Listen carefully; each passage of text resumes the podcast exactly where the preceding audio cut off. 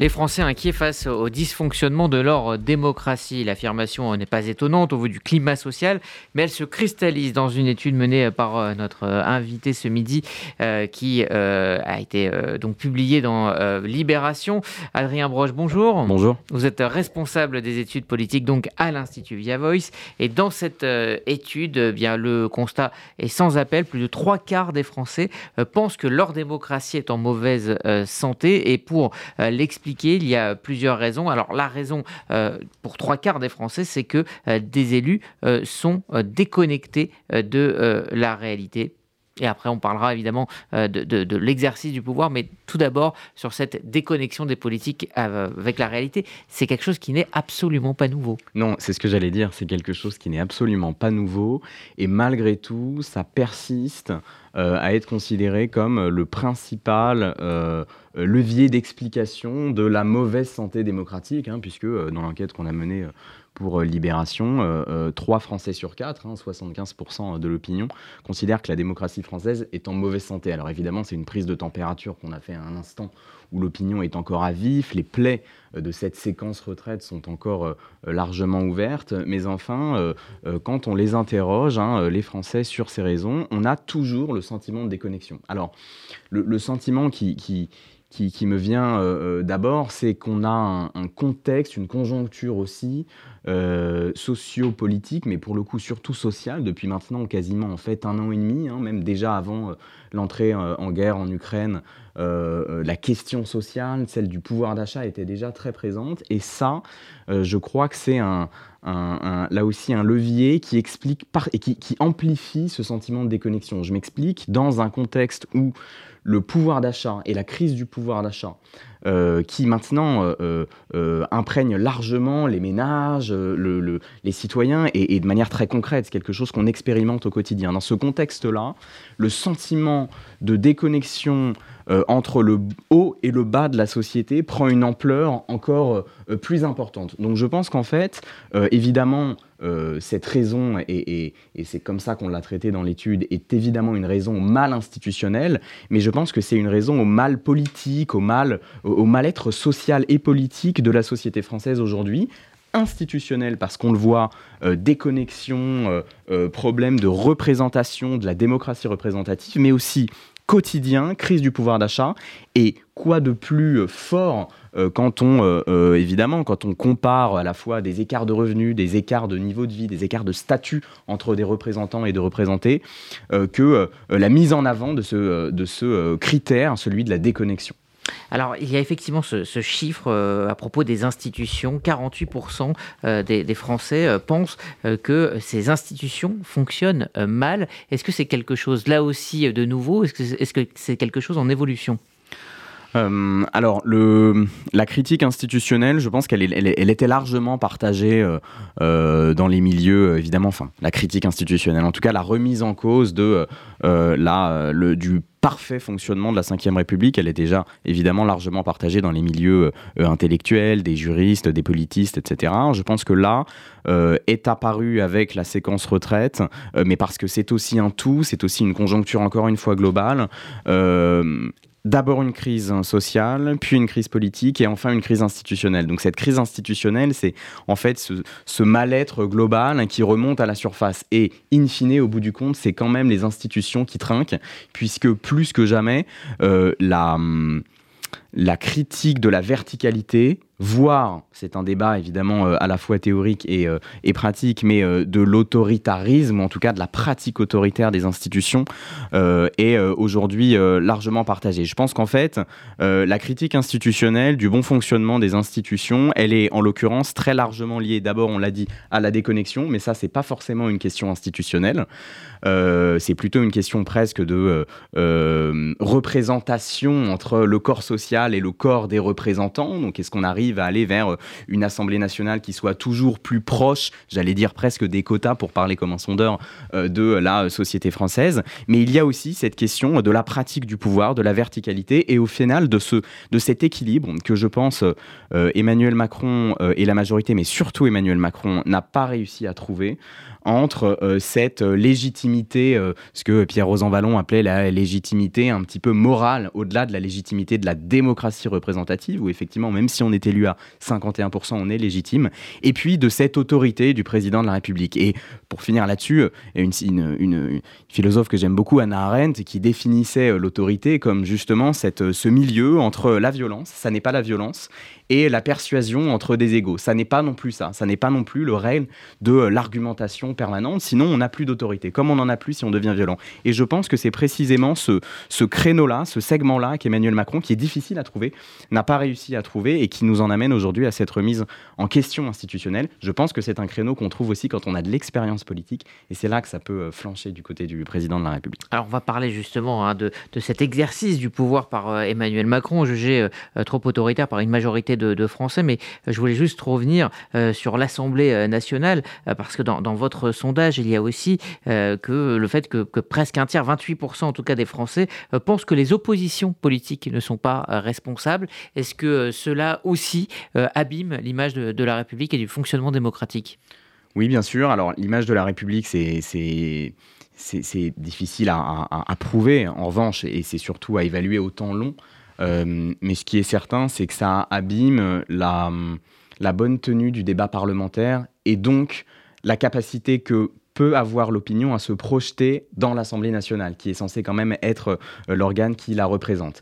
Et à partir du moment où, et c'est euh, des choses qu'on voit dans un certain nombre d'enquêtes, et même des enquêtes sur le, quotidien euh, des, Français, le sentiment de dégradation des liens sociaux, quand on pense, et c'est ce que pense l'opinion aujourd'hui, que la violence dans les échanges nuit à la bonne cohésion du corps social, au développement des liens sociaux, ben forcément, ça nuit à l'image in fine des institutions. Les, les, les oppositions, en l'occurrence, ont aussi euh, euh, nuit à leur propre image. Euh, les oppositions, en l'occurrence la NUPES, évidemment, là aussi, il faudra voir sur le temps long, mais ce qui est certain, c'est que quand la critique de l'obstruction a été formulée, mais parce qu'elle a été pratiquée à l'Assemblée nationale, ce sont des choses qui, du point de vue de l'image que doit rendre l'opposition dite progressiste à l'Assemblée nationale, ça viendrait de l'extrême droite, ce serait autre chose. En revanche, dans ce conflit des oppositions, euh, la NUPES a adopté, euh, et notamment LFI a adopté une position qui a d'autant plus été soumise à des critiques que l'opposition, autre celle de Marine Le Pen, a été j'allais dire, exemplaire dans la, la, tenue, dans la vitrine, pas sur le fond, mais dans la vitrine. Hein. Et euh, on se rappelle de cette séquence euh, où euh, le, le, ministre du Travail est, est, insulté et Marine Le Pen rappelle à l'ordre, l'Assemblée, Marine Le Pen rappelle à l'ordre l'Assemblée nationale au nom des bonnes mœurs institutionnelles et de la respectabilité entre, les, entre les parlementaires. Et, et récolte des applaudissements. Et récolte des applaudissements, exactement. Hmm. Alors l'autre point important euh, de cette enquête, euh, c'est évidemment donc cette question de l'exercice du pouvoir. Jugeais euh, trop autoritaire. Plus de la moitié des Français trouvent qu'Emmanuel Macron donc est trop autoritaire. Un tiers même de, l'électorat même du, président de, le, critique. Est-ce que là aussi il y a une, évolution dans, la perception? Est-ce qu'il y a un manque, un manque de dialogue dans le fond? Ou est-ce que c'est simplement une question de forme? Alors, euh, je pense qu'il y a une question de forme, il y a une question euh, de temporalité politique, évidemment. Peut-être que cette réforme aurait été proposée euh, un moment où l'opinion s'interroge moins sur les efforts qu'elle consent à faire, sur son rapport au travail, sur son rapport au sacrifice pour son pouvoir d'achat. Et je pense que ça soulève une autre question. On, pourra peut-être dire un mot euh, juste après, mais peut-être que cela aurait, euh, aurait été différent. Vous le rappeliez, une majorité des sympathisants de la majorité critique aujourd'hui cette gestion-là, est critique aussi envers l'utilisation du 49.3.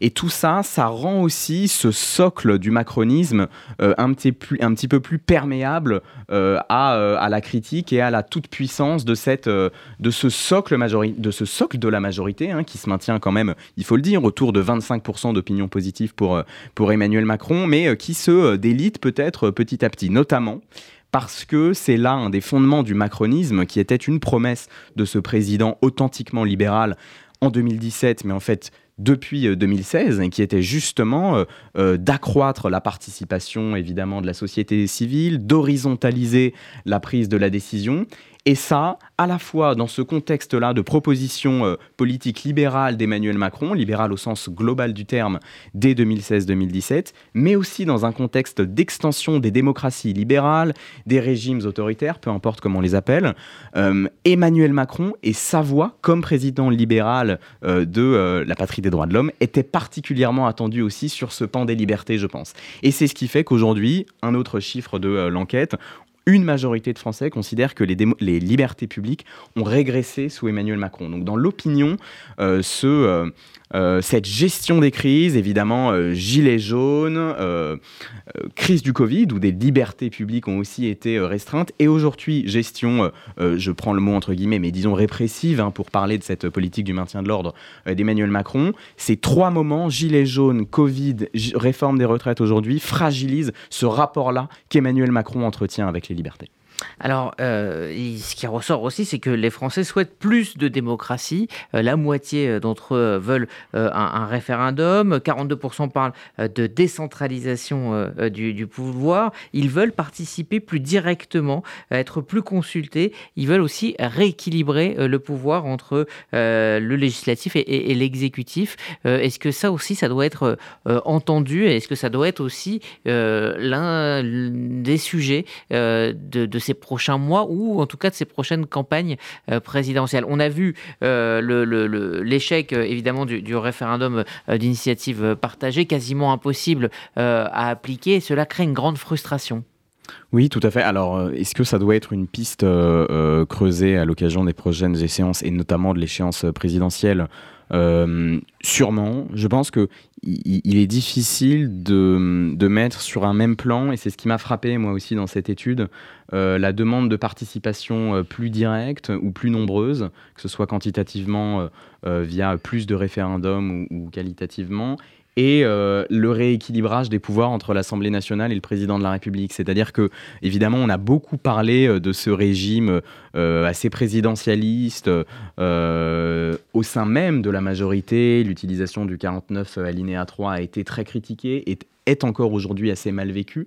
On pouvait penser que, évidemment, dans l'opinion, ce, ce rééquilibrage-là sortirait en premier dans les attentes. Au final, ce qui sort encore en premier dans les attentes, comme euh, tout à l'heure pour la déconnexion, c'est toujours ce sentiment d'être euh, insuffisamment consulté entre ces grandes échéances électorales euh, qui arrivent pour nous euh, tous les cinq ans, notamment pour le cas de la présidentielle. Donc cette demande de la participation, évidemment, c'est quelque chose qui est formulé. Après, il faudrait voir aussi en pratique à la fois comment faire. Bon, des expérimentations, évidemment, sont déjà menées. C'était le cas sur le climat.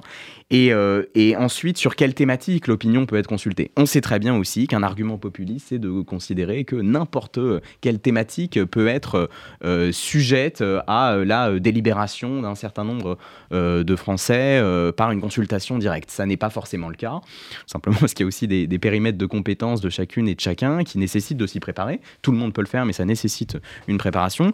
Et il faut aussi voir sur quel, justement, périmètre d'action ça pourrait être possible. En tout cas, ce qui est certain, c'est que dans l'opinion, ça commence à être de plus en plus important et pour les responsables politiques, une thématique à côté de laquelle ils, ils vont plus pouvoir tellement se permettre de se passer.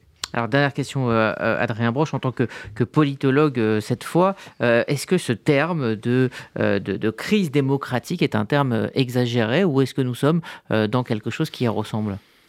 Alors, je pense qu'il faut toujours distinguer deux choses. c'est comme ce débat sur le 49 alinéa 3. Est-ce que c'est une procédure permise par la euh, constitution euh, et donc par la démocratie, oui. Est-ce que c'est une procédure démocratique au sens de l'idée démocratique Là, je pense que ça soulève une question justement euh, pour les juristes, les intellectuels, les politistes, etc. la même façon, ce débat sur la République. Est-ce que le Rassemblement national est un parti républicain? Oui, c'est un parti républicain au sens où il n'est pas interdit et il est toléré. Est-ce que c'est un parti qui s'inscrit dans la tradition républicaine? Là, c'est une toute autre affaire. Donc cette crise démocratique, c'est un petit peu la même chose. Est-ce qu'il y a une crise euh, euh, matériellement des institutions démocratiques euh, qui dysfonctionneraient Peut-être pas. En revanche, est-ce que la démocratie, justement, est en mauvaise santé et donc ça doit soulever des questions d'amélioration, de faire vivre cette démocratie, qui n'est pas seulement un ensemble de rendez-vous électoraux, mais aussi une manière de se projeter comme citoyen dans la gestion des affaires de la cité? Là, effectivement, la question me semble plus tranchée en faveur d'une crise démocratique qu'il va falloir évidemment prendre, très au sérieux, sous peine de connaître aussi en France un un moment populiste. Merci Adrien Broche, responsable donc des études à l'Institut Via Voice, de nous avoir éclairé sur l'état de l'opinion et donc cette crise démocratique.